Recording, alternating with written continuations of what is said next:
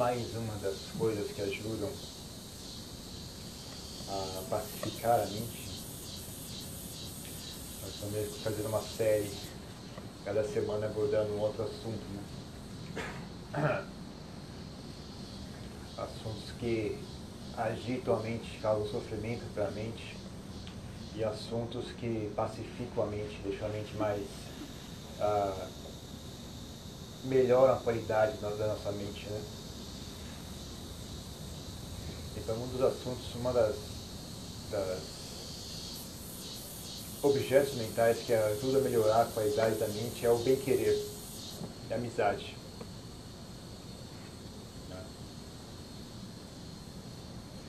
É uma é um estado mental, é uma emoção, né? Que ela qualifica a mente de várias formas? Mas ela tem que ser bem feita. Se ela for bem feita, né? se você for, souber fazer isso de forma correta, a sua mente fica bem, bastante pacífica, fica bastante energética, fica bastante hábil capaz de pensar, enxergar, ah, principalmente as demais pessoas os demais seres vivos, né, os animais também. Né? Você fica muito mais capacitado a entender as pessoas, entender os seres vivos, os animais. Ah, e e para nós que praticamos meditação, ela também é muito interessante, porque ela ajuda a mente, a, como eu disse, a ficar mais energética, a mente fica acesa, ela não apaga, né? ela não cai tanto no sono e no torpor, e ela também deixa a mente bastante pacífica.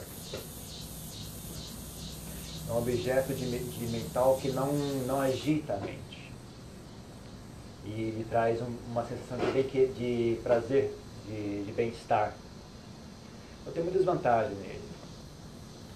Agora, se você fizer mal feito, o que você vai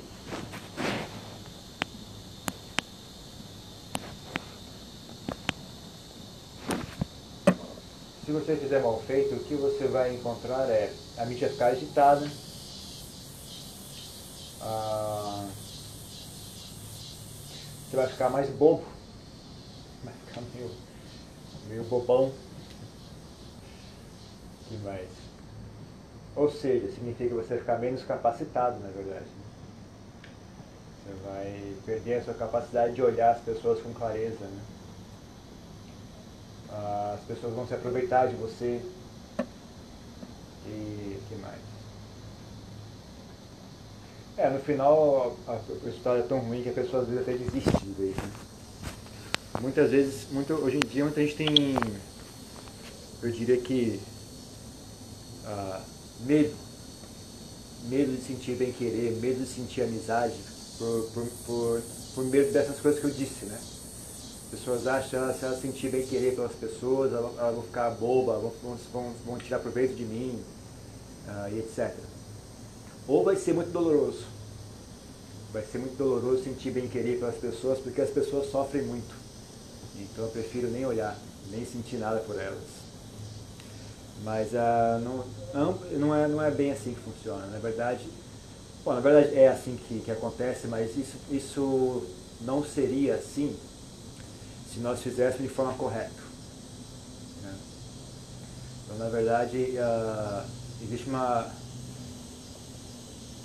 existe uma certa habilidade de fazer isso e isso também tem, tem que saber ser medido, né? Não é uma solução universal. Muitas vezes as pessoas são, são um pouco preguiçosas ou, ou a prática religiosa delas é um pouco, um pouco superficial, então elas tentam apresentar esse, esse amor universal, bem-querer, como, como a solução definitiva de tudo, né? como a solução universal para tudo, que não é bem o caso. Ah, a gente também tem que ah, equilibrar isso com sabedoria e às vezes equanimidade, né? Também saber sentir equanimidade. Então, por exemplo, ah, de que forma que isso pode ser traiçoeira, pode trazer malefícios. Né? Então, se você, para sentir bem querer pelas pessoas, você faz uso da ignorância, por exemplo, você se recusa a olhar, olhar, a olhar o lado ruim delas. Porque você quer sentir bem querer por elas, então você fecha os olhos para o lado ruim delas. E aí é óbvio, né? você não está enxergando a, a, a figura por completo. Né? Você está deliberadamente se fazendo mais burro né? para poder sentir essa emoção. Quando na verdade a forma correta seria você ser capaz de sentir bem querer, mesmo estando ciente do lado ruim das pessoas, mesmo estando ciente que as pessoas também têm maus hábitos, têm más atitudes, têm más uh, estados mentais. Né? Você também tem que saber, tem que estar ciente disso, não pode fechar os olhos para isso. Ah, então existe uma, uma, uma certo equilíbrio que precisa ser alcançado. Né? Ah, uma, um dos motivos que as pessoas caem nessa armadilha é até uma forma de preguiça. Né? As pessoas têm preguiça de, faz, de, de, de achar o ponto certo né? e querem algo fácil. Né? Então é muito mais fácil se eu simplesmente fechar os olhos, aí eu não enxergo nada e está tudo certo. Mas isso a longo prazo não funciona. E pode ser algo que vai te trazer malefícios no futuro.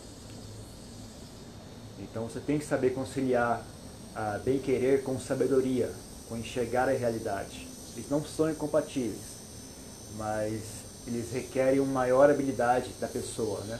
Saber equilibrar esses dois requer um maior nível de refinamento e um maior nível de, de habilidade. Uh, outra coisa que pode acontecer é deixar sua mente muito agitada. A pessoa que não pratica, sente bem querer pelas pessoas, pelos bem, pelos seres ao seu redor. E aquilo agita a sua mente constantemente, está sempre queimando, preocupado, querendo fazer algo e você ajuda, não dá certo, ou você não tem como ajudar as pessoas, você quer ajudar, mas não consegue. E aquilo queima a mente, queima. Muitas pessoas ficam com raiva, né? Tem muita pessoa que, por exemplo, quer ajudar, não tem a, os recursos para ajudar, e ele fica com raiva de quem tem os recursos, mas não ajuda. Isso eu chamo fazer bondade por controle remoto. Você mesmo não consegue fazer. E aí você quer que outra pessoa faça por você. Se a pessoa não fizer, você fica com raiva. Né? Então isso é uma pessoa que quer fazer bondade, não consegue, aí fica com raiva. Em vez de o bem querer vira raiva, rancor. É muito comum isso, na verdade. Muito, muito comum hoje em dia. Hoje em dia, com essa história de Facebook, tem muito disso. As pessoas querem que aconteça de um jeito, elas mesmas não são capazes de fazer aquilo acontecer, e aí a culpa é do mundo inteiro. A culpa é dos outros e tudo mais. Etc. Então isso é outra, outra armadilha né, que existe. Então para resolver a primeira armadilha eu já, eu já mencionei. Você tem que ter coragem de olhar as pessoas de olhos abertos mesmo, olhar também para os defeitos dela. Você tem que. Uh, e para que olhar os defeitos da pessoa não se torne rancor ou desprezo, ah, é muito útil ter humildade. Então você está ciente dos defeitos das demais pessoas, mas você também está ciente dos seus próprios defeitos. Né? Você não é a pessoa perfeita, não é você que decide como é que, quem de, que as pessoas deveriam ser. Então mesmo aquela pessoa não é do jeito que você acha certo, mas você não tem esse, esse direito de exigir isso. Né? Você tem direito a ter opinião, se você tem direito. Né? Você não acha aquilo legal? Isso é um direito seu. Agora, você exigir que a pessoa não seja da forma correta, que você, da forma que você julga ser correta, isso é arrogância da sua parte. As pessoas têm os próprios modos delas de serem. As pessoas estão em diferentes níveis de desenvolvimento. Né? As pessoas não passaram pelas mesmas experiências que você passou, elas não têm como ser igual a você. É injusto você querer que as pessoas tenham as mesmas qualidades que você tem, sendo que elas não tiverem as mesmas condições que vocês tiveram.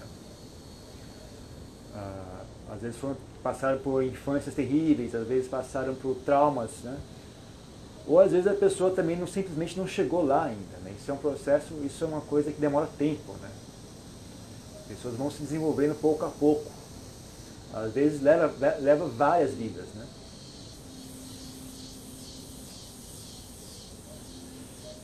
Então humildade pode ser muito útil. Né? Você fazer uso da humildade para conseguir olhar o defeito das pessoas sem que isso vire rancor, vire desprezo. Também lembre-se que as pessoas mudam. Uh, quem tem fé nessa história de karma, renascimento e karma, uh, pode acreditar que vocês também já foram tão ruins quanto, quanto aquelas pessoas, talvez até piores do que elas no passado. Né?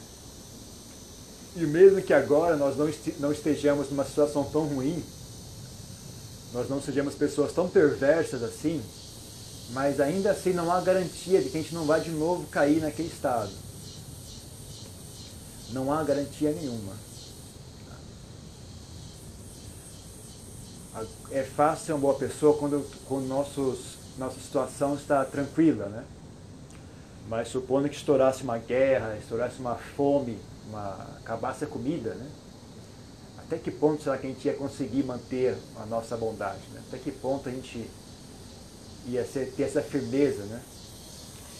Quem é que ia ter coragem de morrer, mas não roubar comida? Né? Morrer de fome, mas abrir mão de, de comer para não ter que roubar? Quem é que teria coragem de chegar a esse ponto? Né? Não são várias pessoas, não. Às vezes a pessoa tem filhos ainda, pior ainda, né? Mais difícil. Às vezes algumas pessoas estariam até dispostas a morrer, mas não estão dispostos a deixar os filhos morrerem. Então, uma situação que, que, que obrigasse elas talvez fossem capazes de agredir, matar, roubar para poder alimentar os filhos. Este coisa, tipo de coisa acontece, né? E a gente não tem certeza de que isso não vai acontecer conosco também. E, e mesmo sem isso, né, isso talvez seja um, um, um, um exemplo um pouco extremo, mas fique atento a como o próprio processo de, de prazer leva à degeneração. Né? A gente tem coisas boas, a gente tem uma vida, uma vida boa, aquilo gera um apego. E aquele apego gera ansiedade né, em manter aquilo que a gente tem. Quando nossa vida, nosso estilo de vida está ameaçado, as pessoas reagem com raiva, reagem com medo. E eventualmente a raiva e o medo ah, condicionam a linha de raciocínio de forma que isso justifique agredir outra pessoa. Né? É por isso que quando, quando uma sociedade está em crise, né? em crise, as pessoas estão com medo de perder o que elas têm, é muito comum que esses ah, políticos populistas né, ganhem popularidade, não, tanto de direita como de esquerda, né? não é só o de direita, né? agora está uma onda de direita, mas também esquerda, também ocorre muito isso.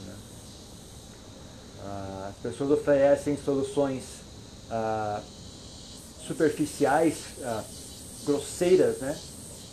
que é compatível com o estado grosseiro mental que as pessoas se encontram. Né? As pessoas estão com raiva, estão com, estão com medo, a mente dela fica grosseira. Então, quando alguém oferece uma solução grosseira, né, uma solução grosseira, elas, aquilo combina com elas. Elas falam, ah, isso faz sentido. Faz, é isso mesmo, tem que ser assim. E realmente se aquela, se aquela solução for canalizar a raiva delas, né, canaliza o medo e a raiva delas ainda mais. Né? Então, às vezes, isso ocorre muito comumente, é muito comum. Ciclicamente. Né?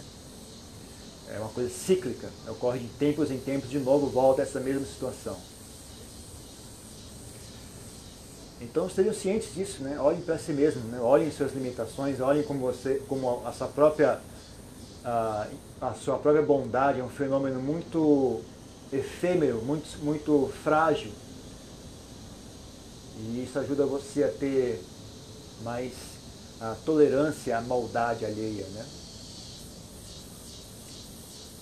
Tolerância à maldade alheia não significa que você deixa as pessoas se agredirem. Né? mas significa que você ah, não sente raiva delas, não sente rancor contra elas. Né? Pelo simples fato de elas serem, de elas serem pessoas ruins, ah, não é suficiente para você sentir raiva delas. Né? E para se defender delas, você não usa raiva, você usa inteligência. Né? Nós temos um negócio chamado inteligência, então você pode usar isso ao invés de sentir da raiva para se defender das pessoas ruins. Use a sua inteligência, é tão simples. Eu não sei por que a gente não consegue fazer isso.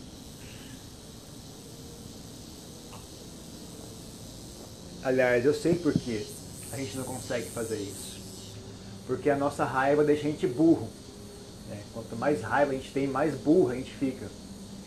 Então a gente se entrega à raiva e não consegue usar a inteligência, uma anula a outra. Né? Mas se a gente conseguisse manter a mente equânime, era fácil se evitar ser agredido, era fácil evitar ser explorado, né? basta usar um pouco de inteligência. Né?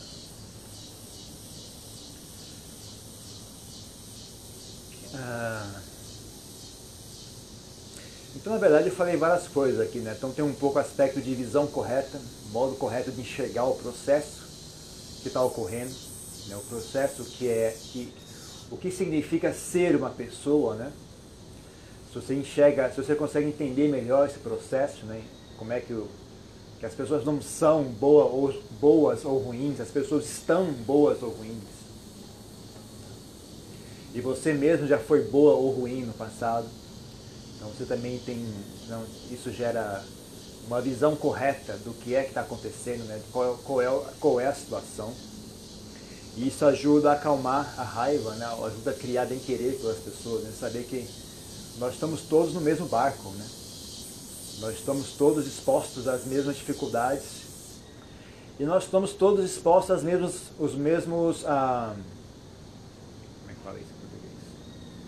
os mesmos problemas e as mesmas soluções. Né? As soluções que funcionam para nós, se não agora, no futuro também vai, vai ajudar as demais pessoas, né? vai funcionar para as demais pessoas. E também, agora já conecta com o próximo que eu falei, que é a, a pessoa, a, o bem-querer deixa a mente das pessoas agitada. As pessoas ficam agitadas por causa porque elas têm, sentem bem-querer pelos outros, veem os outros sofrendo, e isso faz com que elas fiquem, uh, sofram juntas, né? ficam agitadas, ansiosas, etc. Ah, então também tem um aspecto de você, como eu falei, a solução que funciona para nós também funciona para as demais pessoas. Né? Ser uma pessoa ruim é um fenômeno impermanente. Ser uma pessoa ruim é um fenômeno insustentável. Ninguém consegue ser ruim para sempre. É um, é um processo que se autodestrói. O lado ruim disso é que ser uma boa pessoa também é um fenômeno impermanente. Ser uma boa pessoa também é um fenômeno insustentável a longo prazo. Se você fizer bem, dura muito tempo, mas não dura para sempre.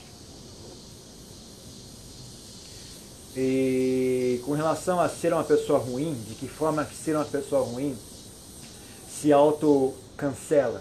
se autodestrói. Tem muito a ver, tem dois aspectos né, que ajudam. Um é o exemplo que vem de fora, né? As pessoas ao pouco fazendo contato com bondade, elas vão percebendo né, que tem algo aqui, né? Tem algo importante aqui, né? Então, às vezes uma pessoa te, te agride e você responde com uma, com uma cordialidade, né? Aquilo dá uma, passa uma certa mensagem para a pessoa, né? Ah, Estou tentando lembrar qual é, qual é eu, eu, sei, eu sei o sentido da história, mas eu não lembro a história em si. Eu acho que, acho que é o Ajanchari usa um exemplo assim, né? Que ele fala que tinha duas pessoas, duas pessoas correndo, né? Um, uma correndo atrás da outra. E aí uma delas para, né? Elas estavam brigando, e uma delas para e a outra, só de ver aquela pessoa parar, ela também para e reflete, bom, e se eu, e se eu também parar? Né? E se eu parar de. E se em vez de correr e ficar agredindo, se eu parar de agredir também, né? Então, às vezes o seu exemplo influencia a pessoa, né? Então a pessoa numa situação diária, que a pessoa sempre reage com, com agressão, quando ele encontra alguém que reage com, com cordialidade, aquilo também, mesmo que a pessoa ainda não, não siga aquele exemplo, mas já é uma primeira, primeira gota d'água, sabe? Ela já, fez, já faz o primeiro contato. Né? Ela fica informada de que existe uma segunda opção. Só esse tanto já ajuda. Né? Só esse tanto, né? Que as pessoas às vezes nem param para pensar. Né? Elas sempre acham, bom, quando, quando acontece isso, eu tenho que fazer isso.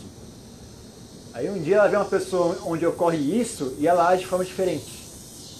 Em vez de agredir, ela ou ela, se, ela não faz nada ou ela responde com cordialidade. Então ela já, ó, oh, quer dizer que tem uma segunda opção, nunca tinha parado para pensar nisso. Então a nossa bondade é uma forma que ajuda as pessoas a, a melhorarem. Né? A princípio dando exemplo, né? abrindo, abrindo a possibilidade, né? mostrando para as pessoas que também existe uma segunda opção e mais à frente, conforme essas pessoas vão ficando mais ah, sensíveis, né, elas verem que, não, que também tem algo bom aqui. Né? Então elas verem que oh, essas pessoas reagem com, com cordialidade e essas pessoas em geral parecem bem felizes, né? são bem tranquilas. Né? Eu estou sempre reagindo com raiva, achando que eu estou certo, que eu estou sendo esperto, mas eu estou sempre com raiva e sofrendo aqui, enquanto aquelas pessoas estão mais felizes, mais tranquilas. E se eu tentasse ser que não elas? Né? Só por curiosidade, o que será que acontece se eu, se eu agir igual a ela? Então, eventualmente, a pessoa também se inspira a, a tornar-se uma pessoa um pouco melhor. Né? Então, isso existe. Né? É, expondo as pessoas ruins, sendo expostas à bondade, elas pouco a pouco, a pouco uh, vão, vão absorvendo aquilo. Né? É um processo natural, na verdade, é uma coisa que ocorre naturalmente. Mas, mais do que isso, mas supondo que você, ah, mas tem gente que é muito ruim mesmo, a pessoa que não tem jeito, ela, a índole dela é ruim, ela é ruim das cabeça, da cabeça ao pé, não tem jeito. Ainda tem um jeito. Esse jeito é o sofrimento. Ser ruim é doloroso. Ser ruim gera, às vezes você obtém prazeres sensuais através da maldade, mas você nunca obtém felicidade através da maldade. Uh, e os prazeres sensuais eles têm uma, uma, uma, vida, uma validade muito curta. Né? Eles, logo, eles logo expiram e viram mais dor. Né? Que nenhum alimento que, que tem uma validade curta, ele logo expira e ele vira lixo né? rapidamente. Então ele é alimento durante apenas 24 horas. Daqui a 24 horas ele é lixo, começa a feder e é tóxico. Né? Você, você consumir aquilo, você passa mal. Então as pessoas através da maldade, elas não conseguem felicidade, mas elas conseguem muitos prazeres sensuais. Elas conseguem dinheiro, conseguem drogas, bebidas, sexo, vaidade, poder. Poder alimenta a vaidade, né? Poder é apenas uma forma de vaidade. É, e depois de muito apanhar, depois de muito sofrer, a ficha vai cair. Também é um processo natural. Ah, de novo, né, para quem tem fé em, em, em, renascimento, em karma, né, isso também vai longe. Essa história de, de, de que forma o sofrimento age, né, é uma coisa muito mais profunda. Isso, às vezes, a pessoa, durante um, uma vida de prazeres que obtidos de forma ilícita resulta em milhares de vidas de sofrimento, de sofrimento né, constante. Né? E esse processo também é natural, né? esse, esse sofrimento ele faz parte do aprendizado daquela pessoa. Né? Quem tem um pouco mais de inteligência consegue aprender através do reforço positivo. Né? Quem não tem muita inteligência aprende pelo reforço negativo mas ambos aprendem, né? um demora mais, outro demora menos, um é um processo doloroso, o outro é um processo mais agradável, mas ambos aprendem. Né? Então, ah, isso também ajuda você a enxergar esse processo de forma clara, também ajuda você a ficar mais serena quando perante o sofrimento alheio. Né? Você não perder a, a, o equilíbrio. O tanto que a gente ajuda é o, é o tanto que dá o, quanto, o tanto que é apropriado de acordo com a nossa situação e de acordo com a nossa disposição também. A gente não tem obrigação de fazer sempre tudo. A gente não tem obrigação de sempre resolver tudo para todo mundo. Né? A gente tem o direito de escolher o quanto eu quero ajudar. E você também tem que estar ciente da sua situação, né? Voltando ao que eu falei, né? A pessoa que faz bondade por controle remoto, né? Ter a humildade de saber, bom, o que eu dá para fazer é esse tanto. É, o que eu não e, e, ficar atento né, ao seu desejo, não deixar o, às vezes o seu desejo por bondade te, te deixa uma pessoa como é que chama? ancorosa, né? Porque você começa a ficar com raiva das pessoas que não ajudam. Você queria que a bondade fosse feita, você não tem cacife para fazer aquela bondade, e aí você fica com raiva de quem não, não ajudou. Né? No, no, morando em comunidade é muito comum isso. Né? Gente, os monges moram, moram em monastérios, tem muitas pessoas, né? E às vezes você queria que algo fosse concentrado, você, queria que o salão de meditação fosse varrido. Né? Só que ou você não está afim de fazer, você trabalhou em outro local, você trabalhou o dia inteiro, né? Você chega no salão de meditação está sujo. Né? Oh caramba, por que, que esses caras não limparam? Eu estava trabalhando lá e vocês não, e as outras pessoas não fizeram nada. Aí você tem que lembrar, bom, pelo menos para mim isso foi muito útil, né? Porque eu também caí nessa armadilha, né? Aí eu, eu, eu combinei comigo mesmo o seguinte, ou eu limpo ou eu calo a boca, um dos dois. Então quando, quando minha mente começava a ficar com raiva, assim, que, ah, queria que aquilo fosse feito, queria que aquilo fosse feito, eu me perguntava, você vai fazer? Eu falei, não, então cala a boca. Você conversando comigo mesmo, né? Então esse é um truque que eu dou para vocês também, né? Se você acha que isso deveria ser feito, aquilo deveria ser feito, ah, pare e pergunte para si mesmo. Né? Se você não vai fazer, você também não tem o direito a exigir que as pessoas façam. Tá certo? Da mesma, você, da mesma forma que você tem outros planos, né? você não tem um tempo para fazer isso, estou ocupado com outras coisas, as pessoas também têm os planos delas, elas também têm as atividades delas elas também têm a ideia dela do que é apropriado ser feito, o que é que precisa ser feito, o que é que não precisa ser feito. Todo mundo tem opinião a esse respeito, não é só você que tem essa opinião. Então tenha humildade, respeite a opinião das pessoas né? e o ritmo delas. Se elas quiserem ajudar, elas ajudam. Se elas não quiserem, você não tem o direito de exigir. Tá certo? Você tem o direito de exigir de si mesmo. Dos outras pessoas, não tanto.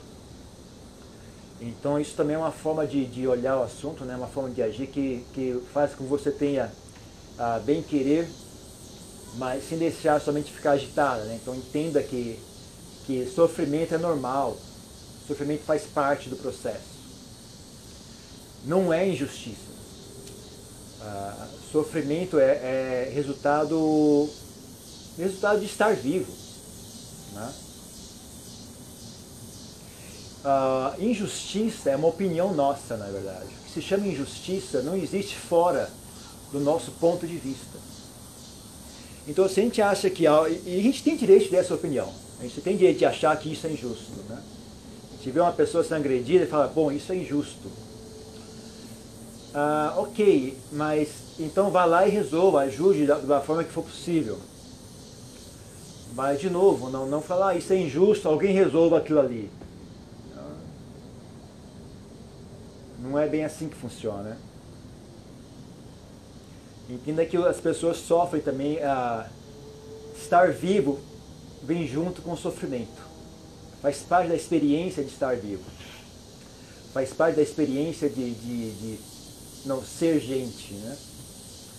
Então a, a gente ajuda na medida do possível, ajuda de bom, de, bem, de bom coração, ajuda com sinceridade mas dentro dos nossos limites e sem que essa, esse, essa, essa boa vontade se transforme em excesso de agitação mental para nós mesmos e também não se transforme em más qualidades, né? não se, se transforme em arrogância, em raiva, etc.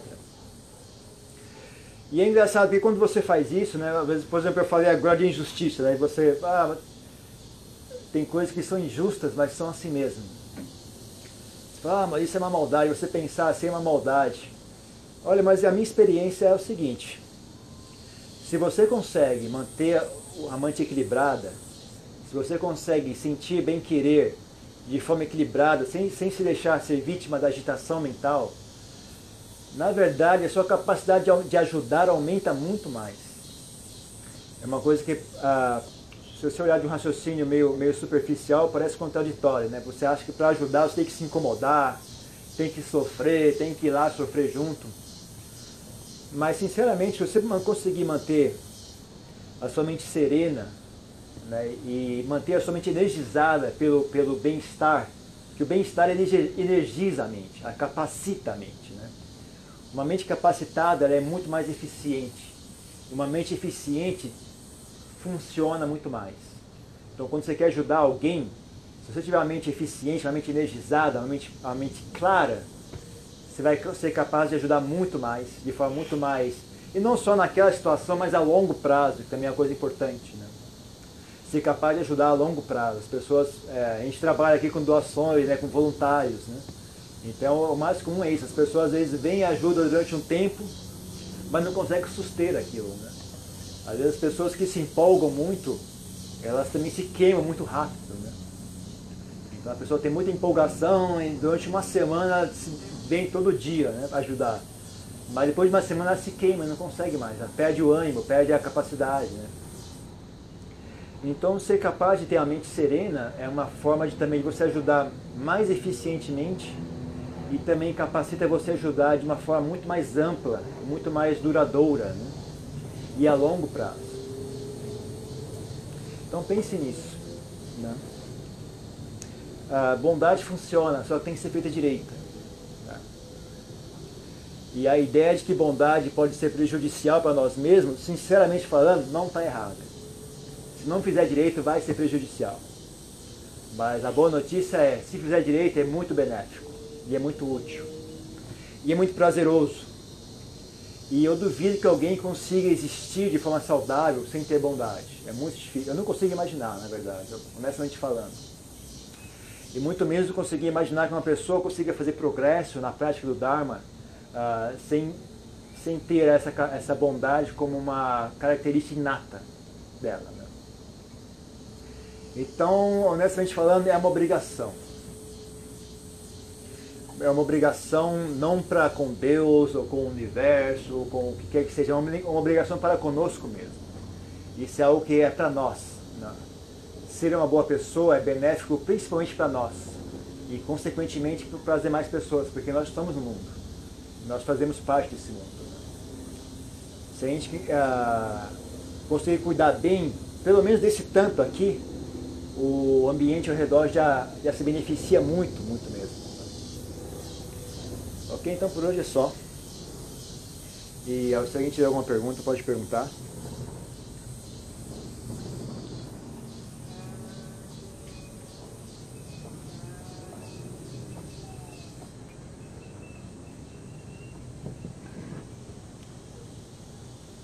Tem alguma pergunta? Diga.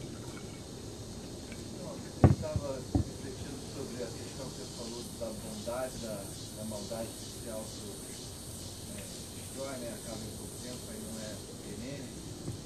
Mas eu tive uma certa dificuldade de entender a bondade acabando assim, porque a, a, a ideia que eu tenho é que através do sofrimento gerado pela maldade, digamos assim, você acaba querendo acabar com aquilo, então acaba se tornando bom. Correto. Mas se você está no bem, como é que você vai acabar? Para onde vai? Fiquei meio perdido. Prazer. Bondade gera muito prazer, gera bem-estar. Ah, tanto bem-estar físico como bem-estar ah, emocional. Ah, através da bondade você vai, você vai ser querido pelas demais pessoas. Isso, a bondade, através da caridade, por exemplo, ah, karmicamente falando, a longo prazo, pensando em karma, etc., a tendência é que você vai ganhar cada vez melhores condições de vida, né? Você vai ter mais conforto na sua vida, mais conforto material e vai ter, não, vai estar cercado de prazeres, cercado de, cercado de, de bem-estar. Isso, a tendência natural de uma pessoa normal é ficar negligente por causa disso. Depois de um longo, longo período de bem-estar, a pessoa esquece da existência do sofrimento E ela começa a ficar cada vez mais negligente. E ela também ela fica, ela, ela ganha apego pelo aquele bem-estar, mas o mundo inteiro está sempre mudando, a situação está sempre se transformando. Cedo ou tarde ela vai cair numa situação em que o bem-estar dela está ameaçado. E aí ela volta para o medo, volta para a raiva, volta para a ansiedade, volta para a possessividade. Então aquela história, se sobe uma escada muito grande, a queda é muito grande também. Né? Então a pessoa que cai numa situação de muito prazer, ela gera muito apego pelo aquele prazer. E quando aquele prazer eventualmente está ameaçado, a pessoa também reage para aquilo. Né? Então é uma coisa que. Uh, veja um exemplo, pessoas. Uma pessoa muito dedicada, trabalhadora, se esforça, começou do nada e construiu uma fortuna, um milionário. O filho dele já não vai ser tão bom quanto o pai. Por quê? Porque o filho dele não passou pela mesma experiência. O filho dele pode ser uma pessoa inteligente, mas não tem como ele ser igual, porque ele não passou pelo sofrimento. Aí o pai é muito esperto, ah, já sei, vou fazer meu filho sofrer de propósito. Aí o filho fica com raiva do pai. Não é a mesma coisa, não adianta você fazer isso de forma artificial. Não, não é a mesma coisa, é um processo natural mesmo. Então a segunda geração, mas ainda a segunda geração ainda viu o exemplo do pai, então ela ainda tem um, absorveu um pouco daquela sabedoria. A terceira geração é ainda pior. é pior do que a segunda. Né? Então vai degenerando, vai degenerando, degenerando, vai chegando uma hora que tem um cara que não, sabe, só viveu no prazer, não, não tem contato nenhum com a origem daquilo, não sabe de onde que veio aquele prazer, né? E simplesmente assume que eu tenho direito a isso aqui porque eu sou eu e isso e aquilo, né? Então isso é um processo natural mesmo, é um processo normal da mente, né? A mente é um fenômeno impermanente, ela não para. Ela continua reagindo, ela continua se transformando.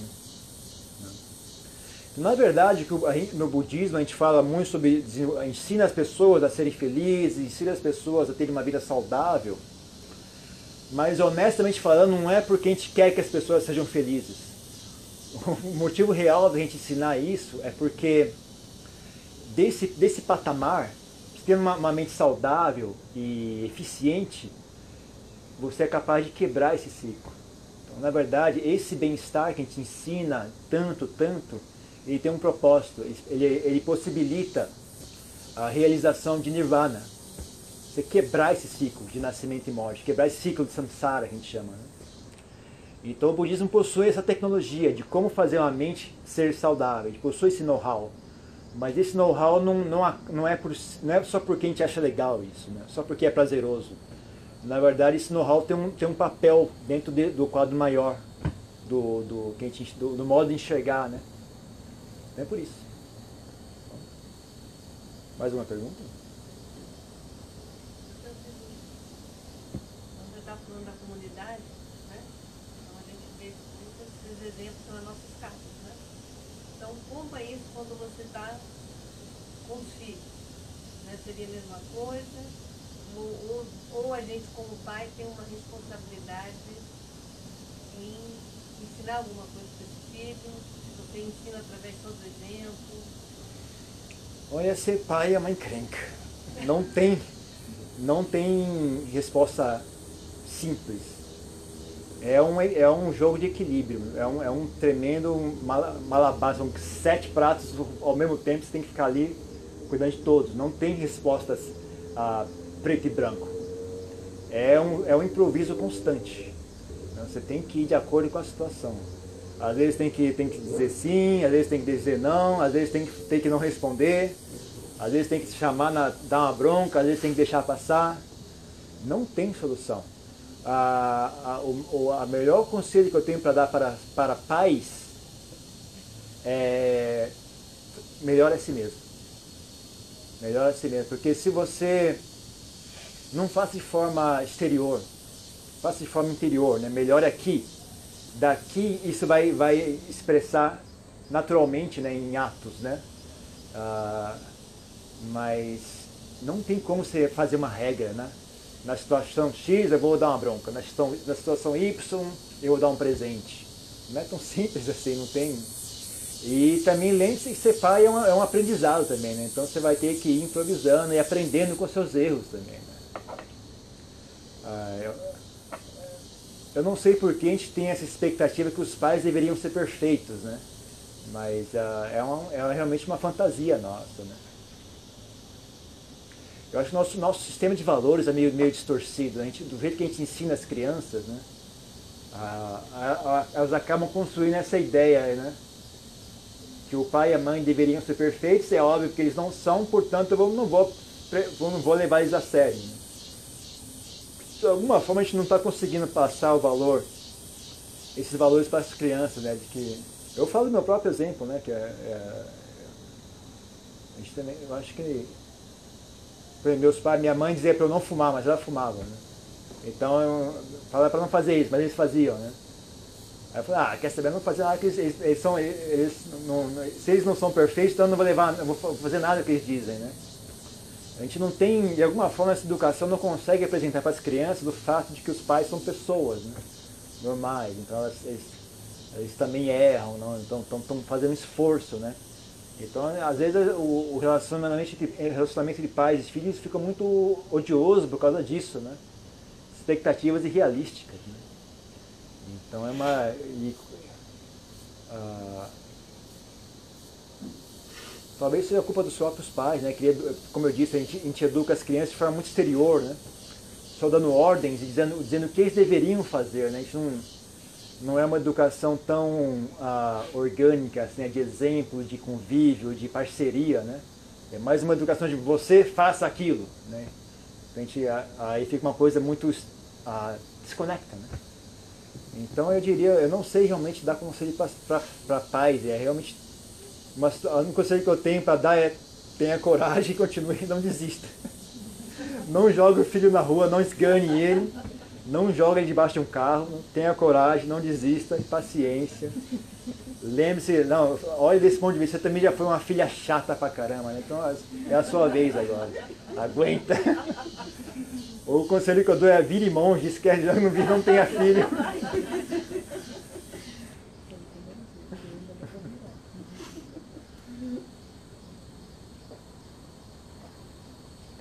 Mais alguma coisa? Não? Ok? Só isso. Né?